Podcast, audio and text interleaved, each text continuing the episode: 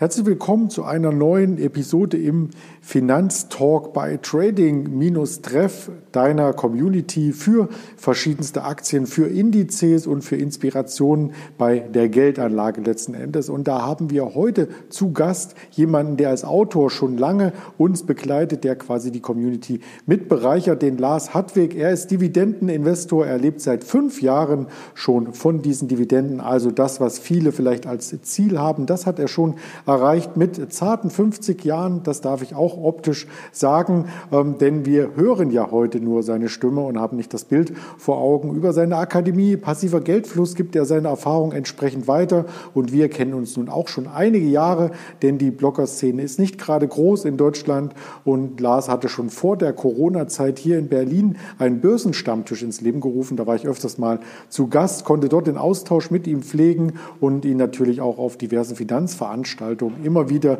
einmal sprechen. Äh, doch bevor ich hier das ganzen Podcast durchspreche, lasse ich ihn erstmal zu Wort kommen. Herzlich willkommen, Lars. Ja, hallo Andreas. Schön, dass du hier zu Gast bist bei Trading Treff im Finanztalk und wir würden sehr, sehr gerne einmal ein, persönliche, ein paar persönliche Dinge erst einmal von dir erfahren, bevor wir in das Dividendenthema absteigen. Also du selber beschäftigst dich ja nun schon seit dem Jahr 2005, hattest du gesagt, mit der Börse. Wie bist du denn darauf aufmerksam geworden? Ja, die Vorgeschichte dazu ist äh, weniger erfolgreich, muss man sagen, weil es gab mal früher tatsächlich eine Zeit, in der ich ähm, mit Geld ja gar nicht umgehen konnte oder schlecht umgegangen bin und äh, hatte also praktisch Schulden, hatte, hatte mein, mein Konto überzogen und äh, hatte irgendwie auch gar keine Aussicht und auch keine richtige Idee mit investieren. Das war überhaupt noch, das lag mir alles völlig fern. Und dann gab es halt irgendwann mal die Situation, dass ich äh, einfach auch ähm, äh, äh, kein Geld mehr von der Bank bekommen habe, weil einfach äh, alle Kanäle sozusagen ausgereizt waren. Und das hatte mich so erstmal zum Umdenken gebracht, dass ich überhaupt mal meine Finanzen erstmal in Ordnung bringen musste. Das heißt, ich habe erstmal geschaut, äh, wo, wo kann ich Ausgaben, unnötige Ausgaben äh, cutten, wo kann ich die beiseite legen. Und ähm, äh, dann habe hab ich angefangen zu sparen. Also ganz herkömmlich, ja, dass ich einfach gesagt habe, okay, ich äh, lege mir halt was äh, äh, weg äh, pro Monat und so weiter. So, und da kam ich dann sozusagen aus meinem Minus äh, raus, aus meinem Miesen. Und zur Börse, das ist ganz spannend, vielleicht äh, bin ich gekommen äh, durch ein durch ein Online-Spiel, muss man sagen. Ja, und zwar gab es äh, im Jahre 2004, 5 war es, äh, es äh, bestand leider nur so ungefähr ein Jahr, es war nicht so lange. Da gab es ein Spiel, da konnte man, oder eine, eine Wettbörse kann man sagen, da konnte man ähm, auf Sportwetten oder auf äh, Wetterwetten, ich war ja damals auch beim Wetterdienst, äh, konnte man äh, tatsächlich Wetten abschließen oder auch eben auf, auf, auf den DAX und Dow Jones. Ja, und das kann man sich so vorstellen, dass man dafür sozusagen für, äh, ein, äh, für das Eintreffen eben äh, Scheine kaufen konnte, ja, also äh, dafür oder dagegen, also sehr nah auch an der an der Börse heutzutage. Und äh, da bin ich einfach, da bin ich einfach dann äh, verstärkt zum, zu, zur Börse auch gekommen. Ja, ich hatte da im Vorfeld zwar auch mal einige ähm, Fonds, sowas so Aktienfonds und gemischte Fonds und so weiter, aber das kann man ja nicht äh, wirklich, da kann man nicht wirklich sagen, dass ich dann äh, an der Börse aktiv war. Aber das war dann eben 2004, 2005 und dann bin ich relativ schnell über diese DAX und Dow Jones Wetten dann eben tatsächlich auch zur echten Börse gekommen, wo es also auch ein bisschen größere Gelder geht und hatte dann auch äh, angefangen mit äh, den ja noch kleinen Ersparnissen, die ich bis dahin zusammen hatte, dann auch an der Börse zu investieren. Hm. Also quasi aus der Not heraus etwas sparen zu wollen und dann auch so ein Stück weit die Vision vor Augen, mehr aus dem wenigen Geld, was man gespart hat, machen zu wollen. Genau, so kann man das sagen, weil ich, äh, es, ich wollte ursprünglich natürlich erstmal vermeiden, dass ich wieder in so eine missliche Situation äh, hineingerate. Das mhm. war mein, mein erstes Ziel, aber dann habe ich halt gemerkt, dass äh, sich Geld anhäufte äh, allmählich und dann wollte ich natürlich auch gucken, was geht denn, was gibt es denn für Möglichkeiten und wie, wie kann man denn aus dem Geld dann eben noch mehr Geld machen, beziehungsweise sein Geld eben auch für sich arbeiten lassen. Ja, und da gab es halt auch, man darf, man darf sich das nicht so vorstellen wie heute. Wenn man heute ins, äh, ins Netz geht, ja, findet man ganz viel Angebot halt, wie, wie, wie man auch äh, die Börse nutzen kann, wie man Aktien nutzen kann, äh, was es so alles gibt. Das war damals noch sehr in den Anfängen. Da gab es hauptsächlich Banken, die halt ähm, irgendwelche Tipps gegeben haben oder ähm, also man musste auch fast immer noch äh, zur, zur Bank gehen, um da sozusagen auch Aktien zu kaufen. Das ging gerade erst los, dass man dann auch anfing, auch Online-Aktien zu kaufen. Ja, das war noch sehr in, in den Kinderschuhen zu der Zeit. Und äh, das war also noch äh, praktisch, ähm, dass man da wirklich sozusagen ähm, Learning by Doing machen musste. Also man musste wirklich sozusagen reingehen und äh, dann auch anfangen, einfach zu versuchen. Ja, das stimmt natürlich. Und das ehrt dich dann sehr, dass du quasi ein Stück weit dein Wissen auch immer weitergegeben hast. Dein Blog passivergeldfluss.de, der ist ja seit 2011 schon im Netz und erfreut sich einer hohen Beliebtheit. Also du hast dir da eine Community aufgebaut, die eben auch dann bei Börsenstammtischen sich trifft, wo ich natürlich dann auch ab und zu mal ähm, war. Was war denn deine Intention letzten Endes, dein Wissen preiszugeben? Als ich dann irgendwann gemerkt habe, dass das äh, voranging, ja, das war auch kein, kein, kein geradliniger Weg, sondern äh, es kam ja mal, mal eben schnell die Finanzkrise dazwischen und das war natürlich nicht schön. Aber äh, ich habe dann gemerkt, dass ich halt im Laufe der Zeit dann doch auch nach der Finanzkrise halt vorangekommen bin. Und man, man war damals noch mehr als heute quasi ein Exot, wenn man irgendwie an der Börse aktiv war, wenn man Aktien gekauft hat ähm, weil eben, wie gesagt, das Wissen nicht so verbreitet war und die meisten Menschen dachten immer, das wäre halt irgendwas, irgendwas äh, weniger Gutes oder, oder Teufelszeug, das darf man nicht mhm. vergessen. Es ist ja auch noch der, der neue Markt, war gar nicht so lange her, da haben viele Menschen eben auch Geld verloren äh, mit Aktien. Und deswegen war man da halt schon auch in gewisser Weise, gewissermaßen ein Exot.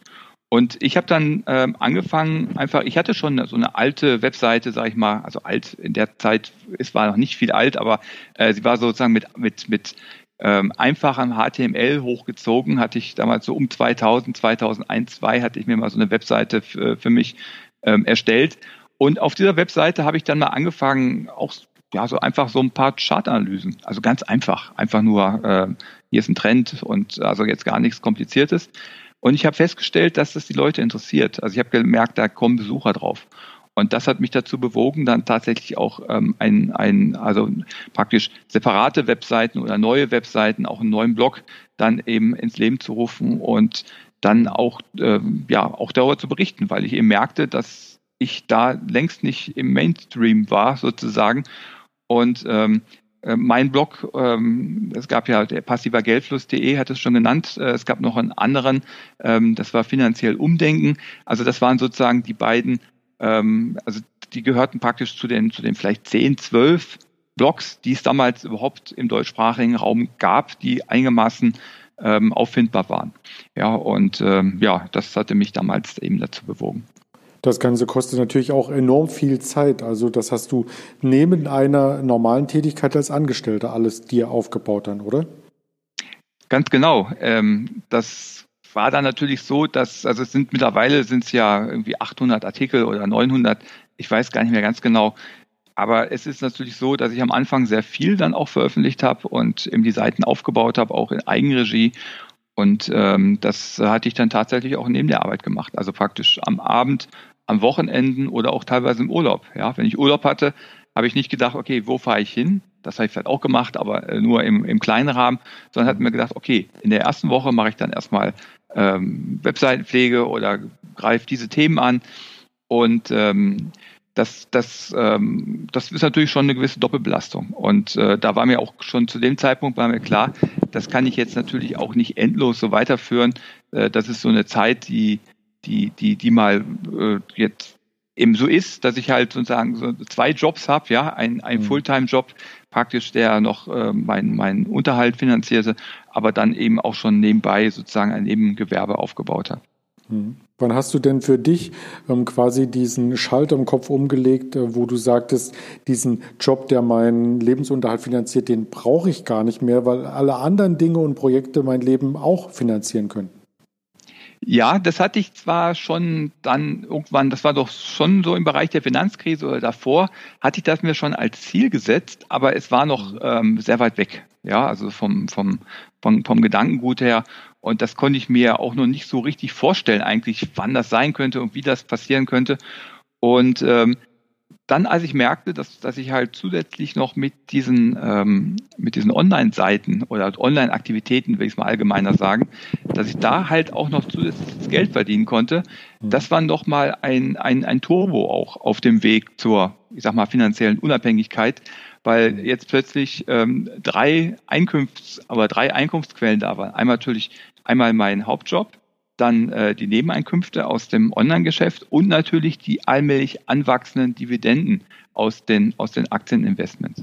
Hm. Also von Dividenden leben, das ist ja letzten Endes äh, das, äh, womit man dich in Verbindung bringt. Wie stellt man sich denn das äh, allgemein vor? Also die meisten Menschen wissen natürlich, dass es bei Aktieninvestments eine Dividende gibt, sofern das Unternehmen auch einen Gewinn erwirtschaftet und einen Teil dieses Gewinnes auch ausschüttet. Also nicht jede Aktiengesellschaft zahlt eine Dividende. Das muss man für diejenigen, die noch nicht so tief in der Materie stecken, nochmal vorweg sagen. Aber dann gibt es daran doch die meisten Aktien, Dividenden wie bei einer Daimler Chrysler oder bei einer BMW Aktie einmal im Jahr. Wie fühlt sich das denn an? Äh, ist das wie eine Art Bonus, die man dann aufs ganze Jahr strecken muss oder wie hast du das dir aufgebaut?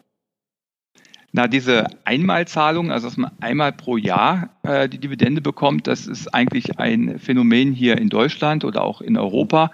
Ähm, die, also aus meiner Sicht, schönsten Dividendenaktien, die es so gibt, ähm, die stammen aus den USA. Und äh, dort ist es Usus, dass man äh, viermal pro Jahr auch eine Dividendenzahlung bekommt. Und äh, einige zahlen sogar monatlich, das ist natürlich äh, noch besser. Aber schon mit, ähm, mit, mit viermal pro ähm, ja, kann man natürlich durch eine geschickte Auswahl auch von Aktien oder eben auch Aktien-ETF, weil da ist ja, da, die zahlen auch in der Regel äh, quartalsweise Dividende aus, kann man sich natürlich die Investments so legen, dass man schon auch äh, monatlich tatsächlich was bekommt und nicht nur einmal im Jahr. Wenn man natürlich jetzt äh, einen Schwerpunkt Deutschland oder Europa hat, dann war es natürlich so, dass man gerade im Frühling und im, im Frühsommer, wenn dann also Dividendensaison ist hier im europäischen Raum, äh, hat man da halt besonders viele Einkünfte bekommen. Das ist natürlich spannend und das ist auch ein äh, Punkt, den ähm, viele Anleger nicht wissen, dass es äh, Dividendenaktien gibt, die jetzt jeden Monat ausschütten. Das macht es auch ein Stück weit attraktiver, hier auf die entsprechenden Werte zu setzen, die du ja in deinem Blog auch äh, besprichst und vorstellst. Aber die Frage, die damit einhergeht, ist natürlich auch immer, wie viel Startkapital brauche ich denn hier überhaupt, damit man davon ähm, im entferntesten nur leben kann? Ja, das war, ähm, da, also das, da gab es jetzt auch in den letzten Jahren eine gewisse Änderung. Wir hatten äh, nach der Finanzkrise war es so, dass, äh, dass man dort ähm, mit Hochdividendenwerte, ähm, also die durchaus auch äh, sechs, sieben, teilweise zehn Prozent ausgezahlt haben, dass man da schon sich äh, tatsächlich ein recht hohes Einkommen auch mit, äh, mit relativ wenig äh, Kapital ähm, sozusagen erschaffen konnte. Ja, und äh, als Größenordnung habe ich damals auch immer genannt, ähm, wenn man es konservativ macht, dann kann man auf, äh, aus, aus 100.000 Euro, was man investiert, kann man zwischen 200 und 350 Euro pro Monat generieren, netto. Mhm. Also ist sozusagen schon die Steuer auch abgezogen. Ja, kann man es hochrechnen. Das heißt, äh, der Millionär bekommt dann sozusagen äh, zwischen 2000 und 3500 Euro pro Monat. Also das ist so ungefähr die, die, die Spannweite. Nun ist jetzt äh, in den letzten Jahren äh, Folgendes passiert, dass äh, gerade diese Hochdividendenwerte, dass die halt doch in Mitleidenschaft gezogen wurden aus unterschiedlichen Gründen, dass sie halt teilweise Dividenden auch äh, kürzen mussten, dass sie halt auch von der Kursentwicklung eher ähm, underperformed haben und äh, dadurch würde ich jetzt die, diese 350 äh, oder 3500, je nachdem, wie das, wie hoch das Kapital ist, würde ich da etwas äh, niedriger ansetzen und würde sagen, äh, dass wir da insgesamt schon unter 300 Euro eben bei 100.000 eingesetztem Kapital und äh, 3.000 Euro äh, bei einer Million ähm, sind. Also als Obergrenze und natürlich nach unten hin ähm, eher bei, bei 200 beziehungsweise 2000 dann pro Monat. Hm. Nun hat nicht jeder 100.000 oder eine Million quasi zur Verfügung, zur freien, um in Dividendenaktien gleich äh, zu investieren. Äh, wie könnte man denn anfangen? Also äh, Hauptsache Anfang ist immer meine Devise. Was ist deine? Ja, Anfang ist, äh, ist immer gut, ähm, weil äh, gerade am Aktienmarkt spielt ja halt die, die Zeit auch eine Rolle. Hm. Und es ist so, dass ich heute äh, das auch selbst ein bisschen anders praktiziere, zumindest bei neuen Investments, dass ich tatsächlich ähm, tatsächlich mehr auf, auf Qualität und Zukunftssicherheit setze, so will ich es mal ausdrücken. Zukunftssicherheit heißt in dem Sinne, dass ein, ein Geschäftsmodell wirklich auch, ähm, wo, wo ich den Eindruck habe, dass es dann auch äh, in der Zukunft auch notwendig und äh, wird auch äh, erhalten bleiben. Ja, und da ist es dann so, dass, dass die Dividendenrendite im Standardfall eben auch nicht unbedingt äh, so hoch ist.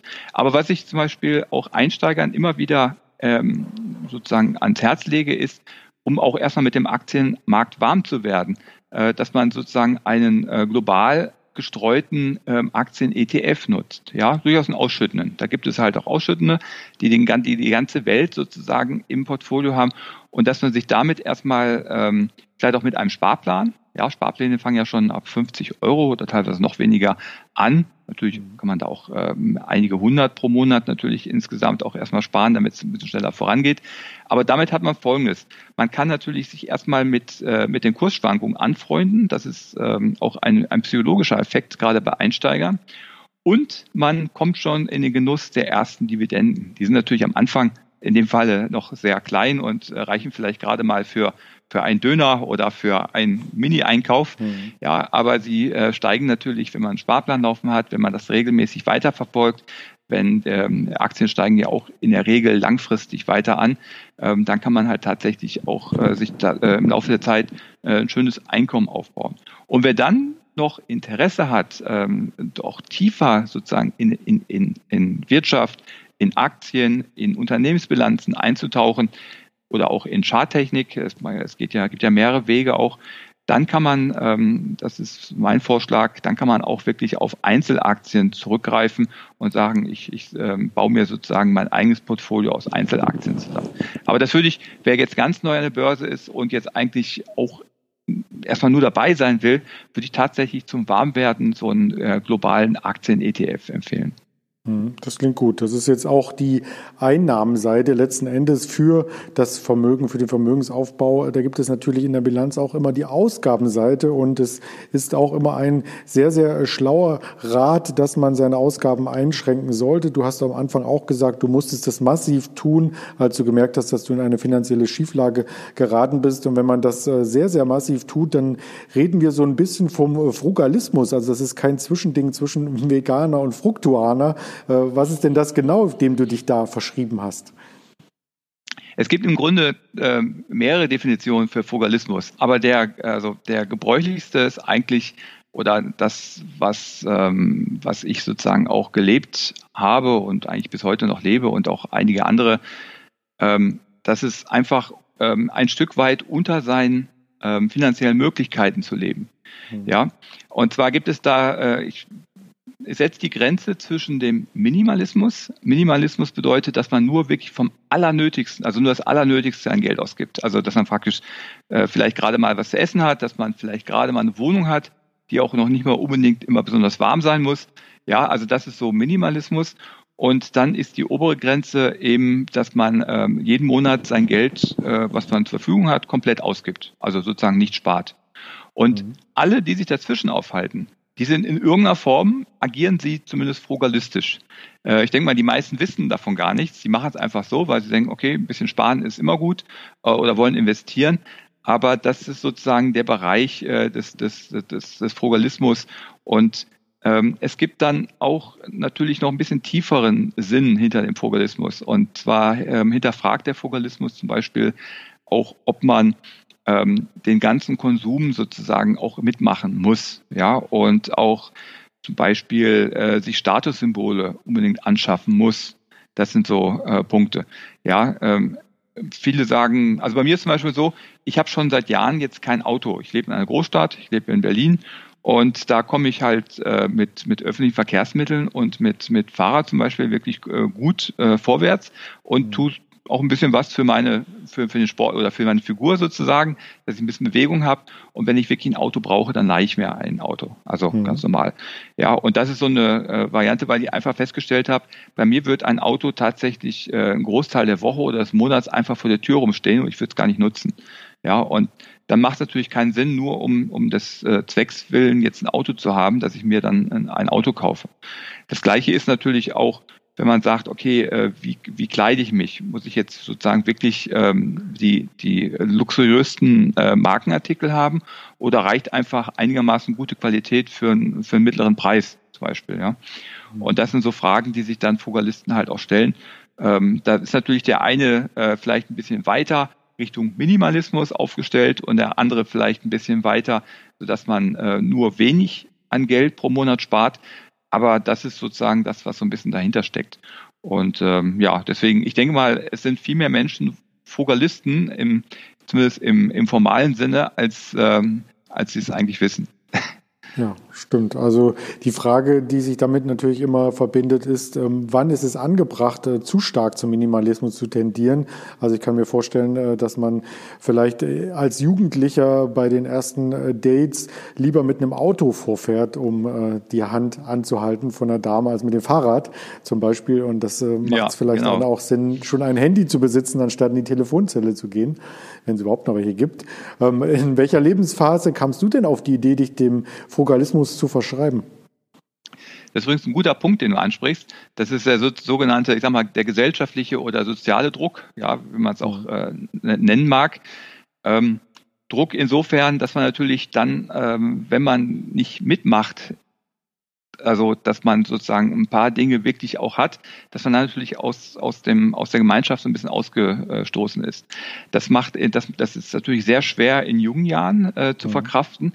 Ähm, Im Laufe des Lebens kann es aber sein, äh, den, den Punkt habe ich jetzt auch mittlerweile erreicht, dass einem tatsächlich solche Dinge auch ein bisschen egal sind. Ja, nun ist nicht so, dass ich hier äh, sozusagen mich in meiner Höhle zurückgezogen habe. Ich habe durchaus auch soziale Kontakte. Du hast es ja auch schon angesprochen mhm. äh, mit dem Stammtisch vorhin äh, und natürlich auch darüber hinaus auch noch äh, weitere äh, soziale Kontakte. Aber mir ist tatsächlich ähm, nicht, also mir ist tatsächlich äh, in den meisten Fällen nicht wichtig, was andere Leute darüber denken, was ich jetzt für Schuhe anhab oder was ich jetzt ähm, für, für, für, für Sachen trage. Natürlich äh, möchte ich jetzt äh, auch äh, nicht den Eindruck vermitteln, ich, ähm, ich lebe irgendwo, sag ich mal, ähm, ähm, ja, wirklich als Minimalist. Das, das muss natürlich auch nicht sein. Aber äh, mir kommt es wahrscheinlich darauf an, dass, dass das wirklich immer Markenartikel sind, ja. Und ähm, da lege ich dann halt auch nicht so Wert drauf und das ist dann mir ähm, relativ egal. Das ist aber eine Phase, wie gesagt, die kann man erst dann, äh, oder die erreicht man in der Regel erst im etwas fortgeschrittenen äh, Alter, wenn man natürlich dann auch so andere Sachen wie ähm, äh, Partnerwahl und Familiengründung und so weiter, wenn man die geklärt hat, dann kann es sein, dass solche Dinge erstmal noch eine Rolle spielen.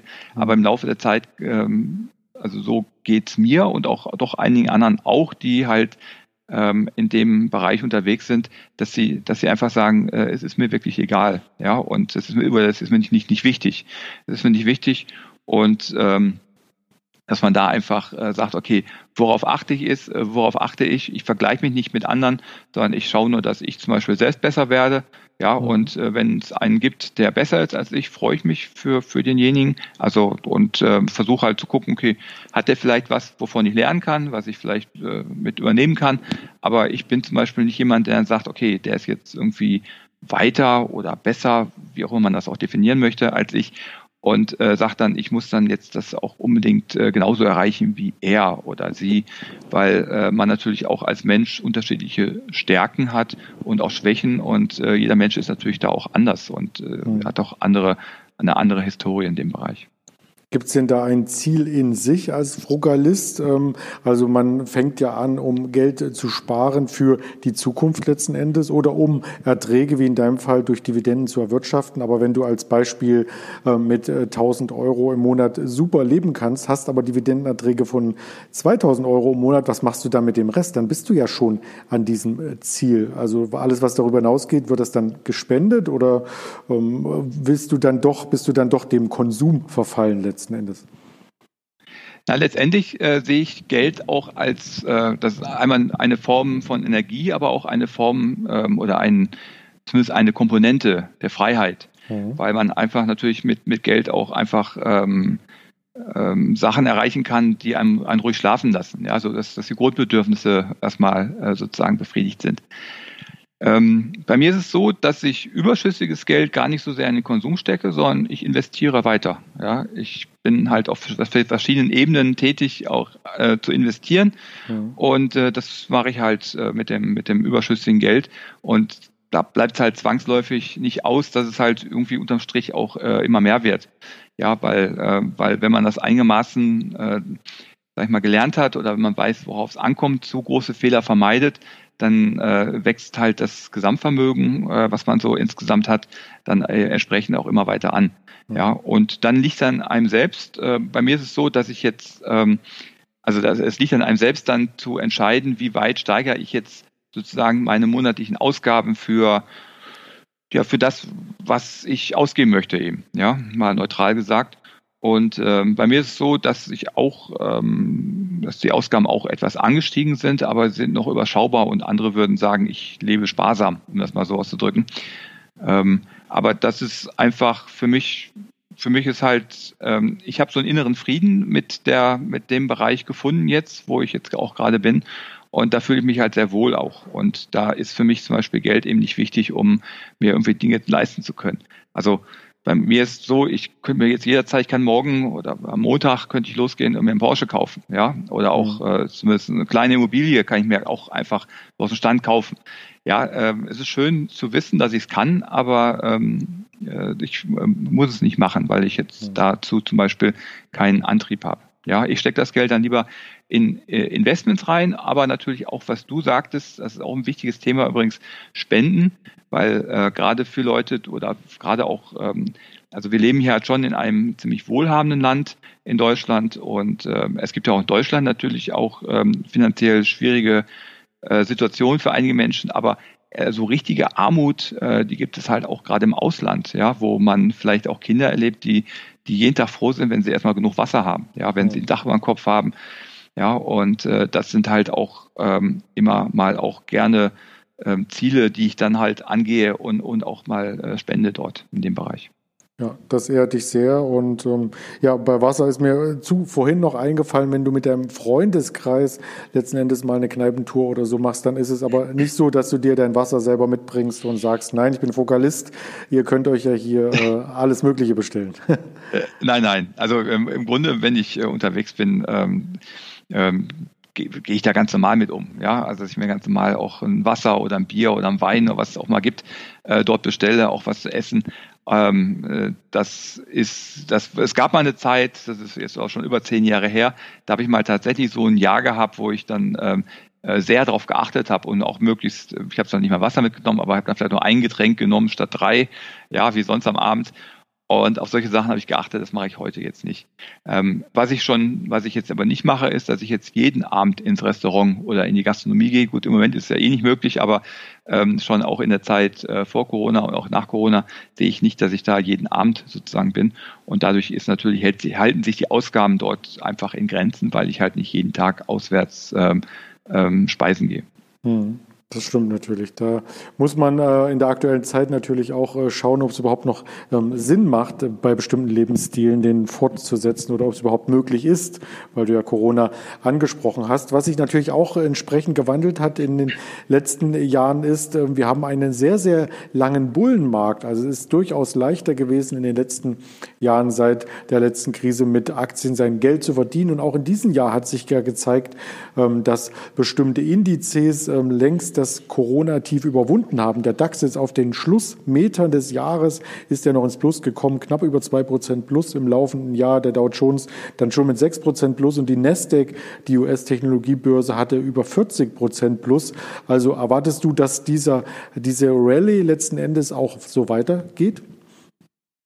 Also ich bin grundsätzlich ähm, schon optimistisch auch für die nächsten Jahre, was Aktien anbetrifft. Und zwar ähm, also ein wichtiger Grund ist tatsächlich eher politisch äh, getrieben und zwar ist das äh, praktisch die, die, die Maßnahmen der Notenbanken.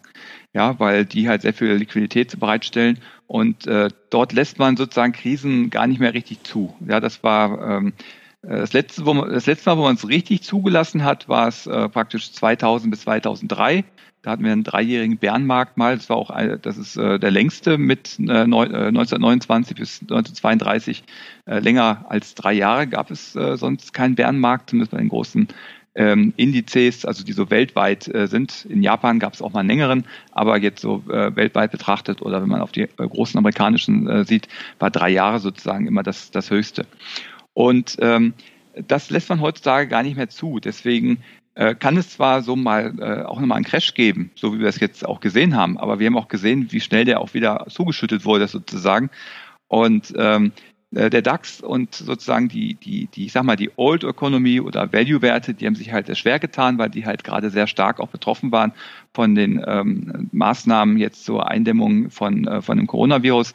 Ja, aber die Technologiewerte hatten ja schon, äh, ich glaube, der Nasdaq hat ja schon im Sommer äh, das alte Hoch, oder im Frühsommer sogar schon, das alte ähm, Hoch äh, schon erreicht und dann auch anschließend über deutlich überschritten mittlerweile.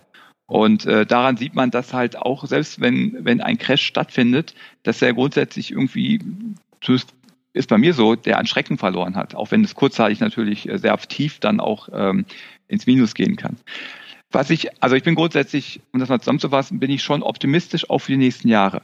Aber wenn wir jetzt mal ein bisschen kurzfristiger gucken, äh, im Moment ähm, ähm, ist mir zu viel Positives im Markt eingepreist. Also wir haben jetzt ähm, die, die Notenbankgelder sind ja sozusagen schon jetzt auch äh, bekannt, ja, auch dass die äh, Notenbank der EZB und auch der Federal Reserve in den USA jetzt nochmal ähm, sagen, okay, wir legen nochmal nach. Äh, das ist jetzt nichts Neues, das ist bekannt. Es ist sozusagen auch für 2021 eigentlich im Aktienmarkt schon fast ein normales Jahr wieder eingepreist. Also dass wir fast zur Normalität übergehen können.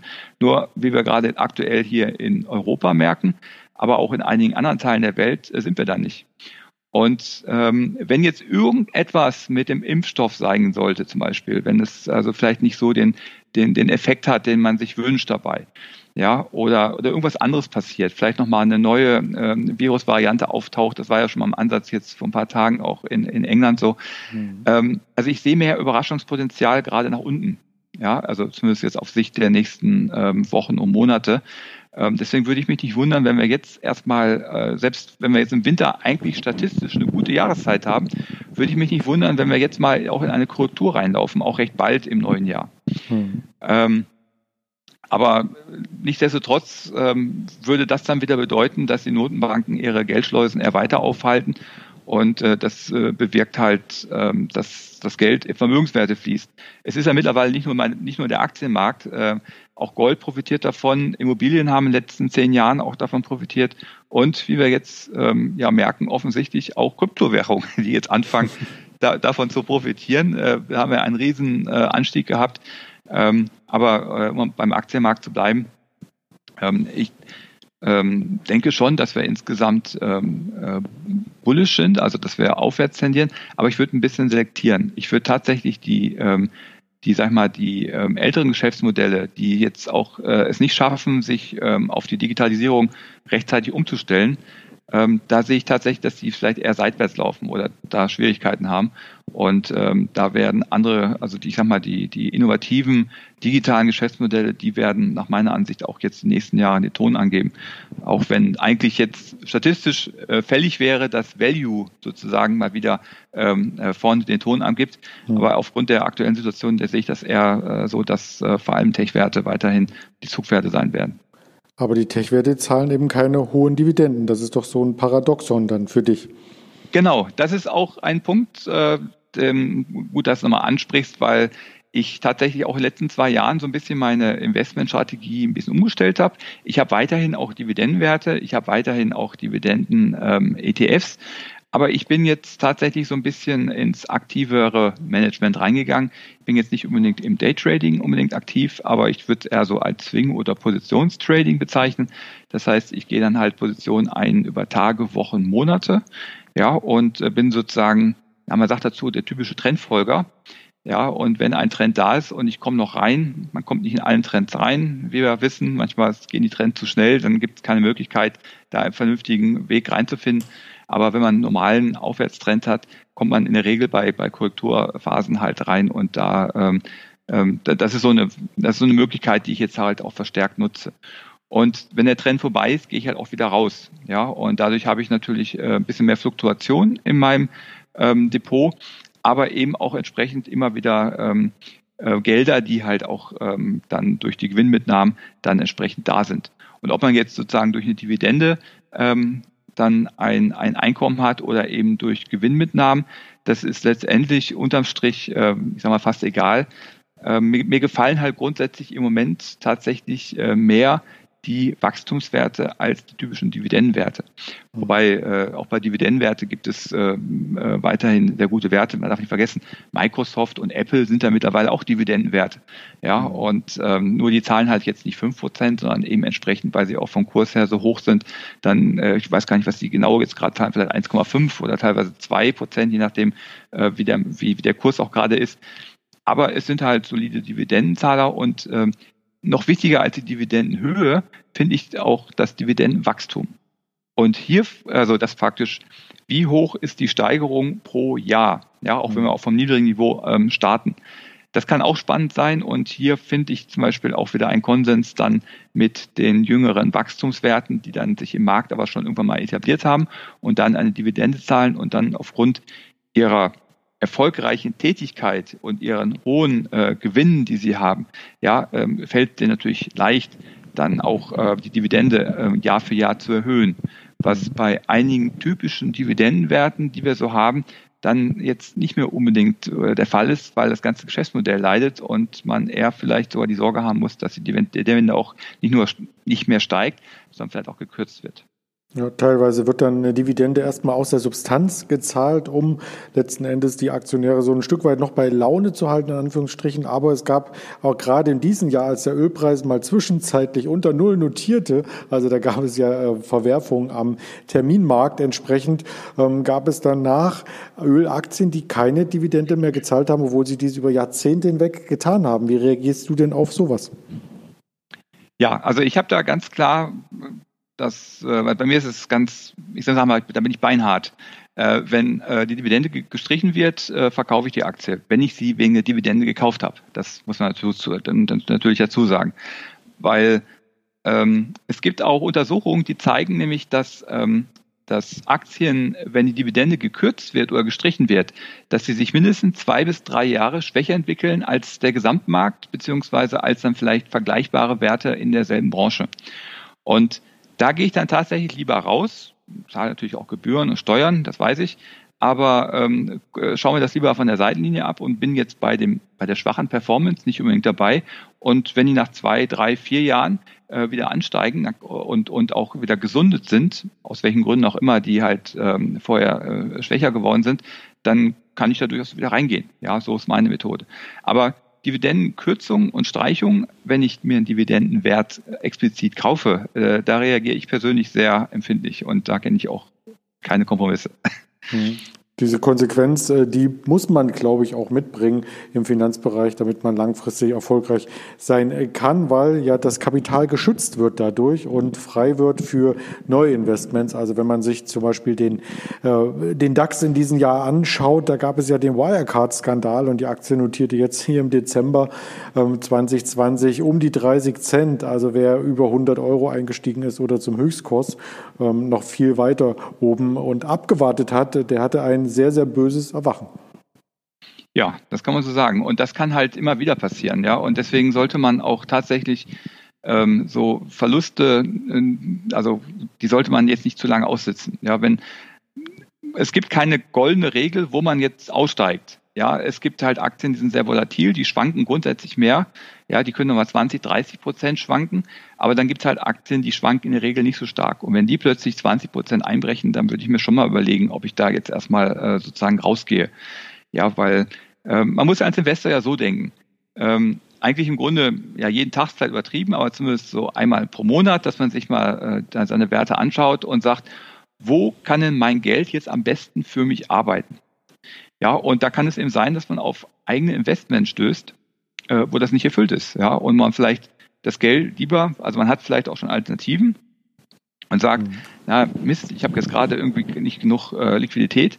Ja, also dann würde ich lieber, wenn ich sage, okay, diese Aktie ist aussichtsreicher, dann würde ich lieber sogar eine Aktie, die vor sich hin dümpelt oder eben, womit ich nicht zufrieden bin, auch verkaufen oder einen Teilverkauf, man muss ja nicht mal gleich alles verkaufen, äh, und äh, dann auch in die neue Aktie investieren. Also mein Fokus ist tatsächlich darauf, wo kann mein Geld sozusagen am besten für mich arbeiten. Und wenn man das so, ähm, wenn man dieses ähm, Vorgehen mal so verinnerlicht hat, dann fällt es einem auch mal leichter, Verluste zu realisieren. Weil wir Menschen tun uns schwer damit, weil das hat, auch psychologische Gründe. Ja, man, man muss sich eingestehen, einen Fehler gemacht zu haben, also einen vermeintlichen Fehler. Manchmal kann man ja auch nichts dafür, dass äh, jetzt beim Corona-Crash konnte man jetzt nicht ahnen, dass, die, äh, dass viele Aktien halt äh, 40 Prozent einbrechen. Ja. Aber dass man einfach dann trotzdem ähm, eine gewisse Konsequenz an den, an den Tag legt und sagt, ähm, äh, jetzt gehe ich hier einfach raus und realisiere den Verlust, aber ich schütze halt einen Großteil des Kapitals, wie du auch sagtest, das ist nämlich sehr wichtig, weil ohne Kapital können wir nicht investieren und auch nicht traden, was auch immer wir machen wollen. Mhm. Da hast du uns schon äh, ziemlich viele Tipps mit auf den Weg gegeben, wie man so auch starten kann in diesem Bereich. Ähm, wenn man das alles nochmal zusammenfasst oder nochmal den Podcast im Nachgang hier auf Trading Treff hört, äh, kann man das ja natürlich entsprechend mitschreiben. Aber hast du noch einen, äh, so einen, so einen Burner-Tipp quasi, was ein Anfänger beachten sollte, wenn er mit Dividendeninvestments hier beginnt? Also ich würde tatsächlich am Anfang ähm, darauf achten, dass, ähm, ähm, dass man sozusagen so in Tranchen in den Markt geht. Und zwar hat das folgenden Grund. Rein rechnerisch oder rein von der Statistik her ist es sogar besser, sein Kapital komplett, also wenn man jetzt vielleicht auch Ersparnisse hat, diese komplett zu investieren. Äh, wenn man an der Börse allerdings noch nicht, äh, noch keine Erfahrung gesammelt hat und sich auch mit den Kursschwankungen noch nicht angefreundet hat, kann es einfach aus psychologischen Gründen sein, dass man äh, dann Angst verspürt und dann einfach Aktien einfach mit Minus verkauft und dann letztendlich mit Verlust dort steht wieder. Ja, und ähm, wenn zum Beispiel jemand, ich habe halt auch Kunden, die haben dann 100.000 oder auch 500.000 und sagen, sie möchten das jetzt in Aktien äh, investieren, äh, und die haben bisher keine Erfahrung damit gesammelt. Da kann ich nicht sagen, äh, pack die ganzen 500.000 jetzt in, in Aktien oder in einen Aktien-ETF und dann kommt vielleicht sowas, wenn es auch, wenn es auch noch halb so schlimm ist wie Corona oder es kommt eine, eine etwas deftigere Korrektur. Ja, äh, der Kunde oder die Kundin wird sich bei mir bedanken, wenn aus den 500.000 plötzlich nur noch 350 sind vorübergehend. Ja? Mhm. Und äh, sie damit noch nicht, noch nicht umgehen kann, weil sie einfach äh, das noch nicht gelernt hat, dass sie auch nicht weiß, auch, auch innerlich, dass sie jetzt sozusagen, ähm, äh, dass es wahrscheinlich wieder in Ordnung kommt, wenn man auch andere Fehler vermeidet, wenn man breit gestreut an den Markt geht. Ja. Und deswegen ähm, ist tatsächlich mein Tipp auch, ähm, wenn das einige andere sehen, das weiß ich auch, ähm, dass man doch äh, gestaffelt in den Markt geht. Ja, dass man vielleicht so eine größere Summe auch vielleicht auf zwei Jahre streckt und ähm, dann halt immer auch ähm, in regelmäßigen Abständen dort investiert. So kann man sich langsam ähm, dann, dann an, die, an die Schwankungen gewöhnen, die halt immer da sind. Ja, und weiß auch, dass der Markt dann letztendlich ähm, insgesamt auch äh, ansteigt.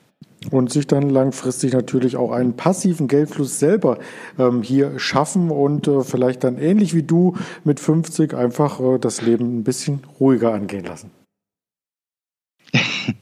Ja, das ist natürlich, äh, das ist natürlich dann das, das, das Ziel oder äh, es ist ja auch schon gut, wenn man nur einen Teil des Weges geht. Ja, mhm. also selbst wenn zum Beispiel, wenn die, wenn die Erträge, äh, wenn die Investments einem zum Beispiel die Miete bezahlen oder vielleicht auch den nächsten Urlaub, ist ja auch schon was gewonnen. Mhm. Ja, also das sozusagen, man muss ja nicht gleich, wenn man vielleicht klein anfängt, ähm, sofort den großen Berg vor der Brust haben und sagen, puh, schaffe ich eh nicht, das ist so weit weg. Mhm. Ja, man kann ja auch mit, mit kleinen Zielen auch erstmal anfangen. Man sagt erstmal eine Tankrechnung vielleicht, dann irgendwann äh, vielleicht zwei, zwei, drei Einkäufe im Monat, dann die Miete und so weiter. So kann man sich halt weiter hochsteigern. Das stimmt. Es wäre dann die letzte Tankrechnung, denn als Frugalist, wie wir gelernt haben, hat man ja ein Fahrrad.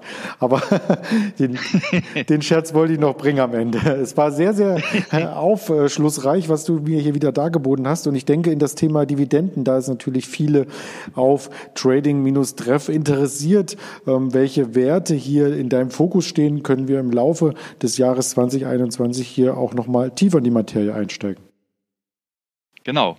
So, das wird auf jeden Fall passieren. Ja, das würde mich freuen. In diesem Sinne erstmal ganz lieben Dank an dich und deine Zeit und für dieses äh, Podcast äh, werde ich mir auch noch ein paar Notizen machen und würde mich im Namen aller Protagonisten im Hintergrund und Redakteure auf der Seite freuen, wenn natürlich hier entsprechende Bewertungen gegeben werden auf den Plattformen Apple, Podigy, Deezer, wo wir abzuhören sind und natürlich auch auf weitere Folgen hier geachtet wird. In diesem Sinne bleibt alle schön gesund und ganz Ganz lieben Dank an dich, Lars, und bis bald an alle Zuhörer.